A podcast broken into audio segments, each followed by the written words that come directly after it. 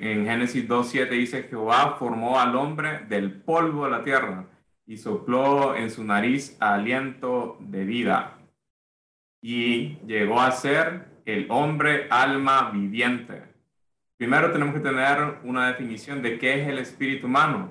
El espíritu humano es el órgano interno mediante el cual el hombre puede tener contacto con Dios, recibirlo, contenerlo y asimilarlo en todo su ser y en toda su vida.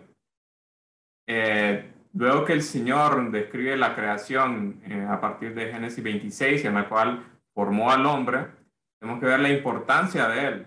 Zacarías 12.1 dice, así declara Jehová que extiende los cielos, pone los cimientos de la tierra y forma el espíritu del hombre dentro de él.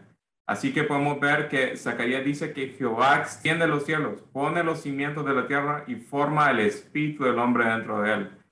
Estos tres elementos, los cielos, la tierra y el espíritu del hombre, son cruciales en la creación, eh, en la creación para cumplir el propósito de Dios. Los cielos fueron creados para la tierra y la tierra fue creada para el hombre y el hombre para Dios. Aquí Zacarías, curiosamente, no se refiere al hombre, sino que dice al espíritu del hombre.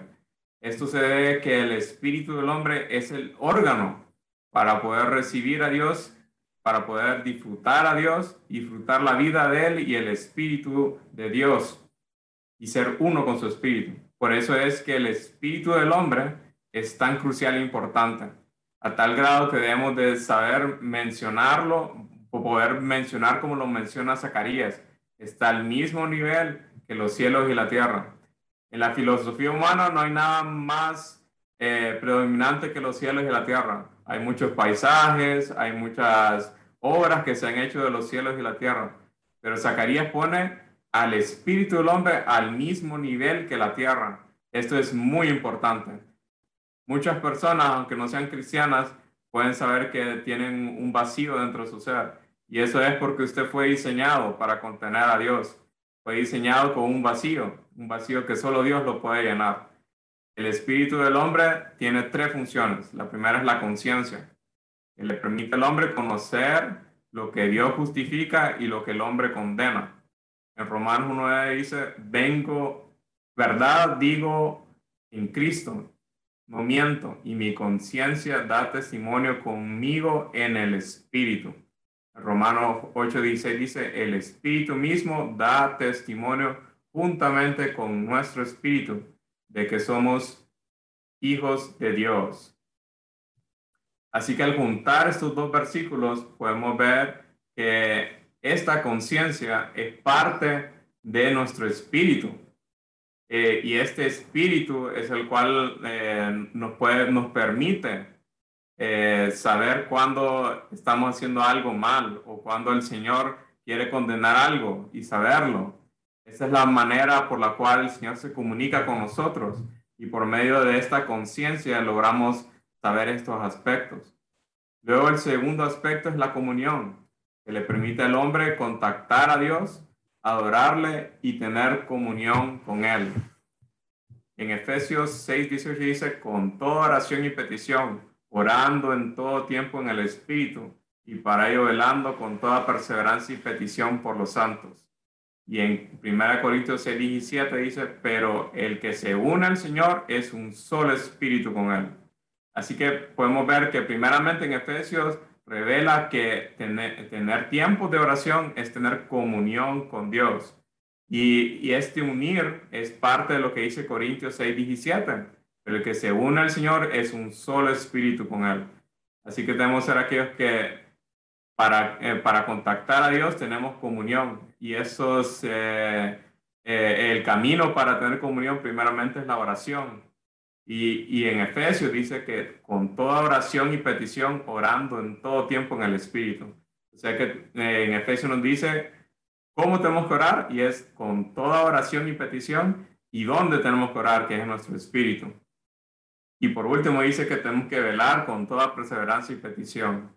Por último, la, última función dice la intuición. Permite al hombre percibir directamente el sentir de Dios y recibir conocimiento directo de Dios. Así que La conciencia es lo que nos permite conocer lo que Dios justifica y lo que Él condena. La comunión permite que el hombre pueda contactar a Dios y tener comunión con Él, o sea, adorarle. Y la intuición permite percibir y recibir. Sea que ahí tenemos dos verbos. Y en 1 Corintios 2.11 dice, ¿por qué? ¿Quién de los hombres sabe las cosas del hombre, sino el espíritu del hombre que está en él? Así tampoco nadie conoció las cosas de Dios, sino el espíritu de Dios.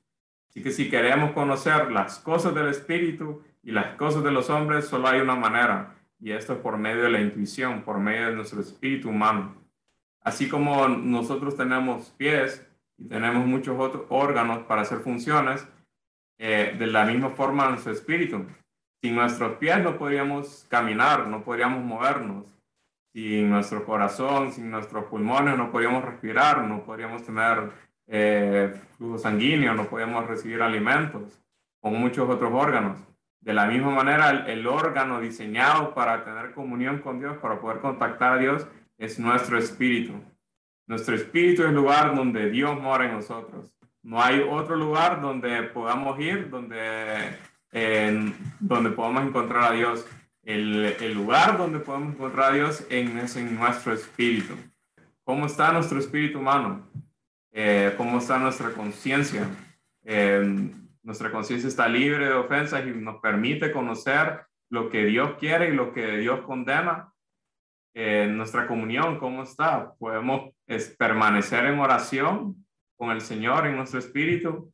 Podemos ser uno con el Señor por medio de la oración. Nuestra intuición, ¿cómo está?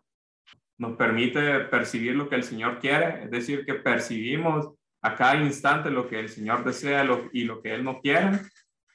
Debemos de hacernos todas estas preguntas con el fin de poder saber cómo está nuestro espíritu humano. Y por medio de estas tres funciones podemos saber cómo está operando. De igual forma nuestro cuerpo. Si un, pie nos duele, pues tenemos de ver qué problemas tenemos con nuestro pie. Si nos duele un dedo, debemos de ver qué le pasó al dedo. Y si, no, si nos puede respirar, debemos de ver qué les pasó a nuestros pulmones. De la misma forma, este órgano que no es parte de, nuestro cuerpo físico, porque nuestro cuerpo físico toca la, eh, la esfera física, pero nuestro espíritu toca la esfera espiritual.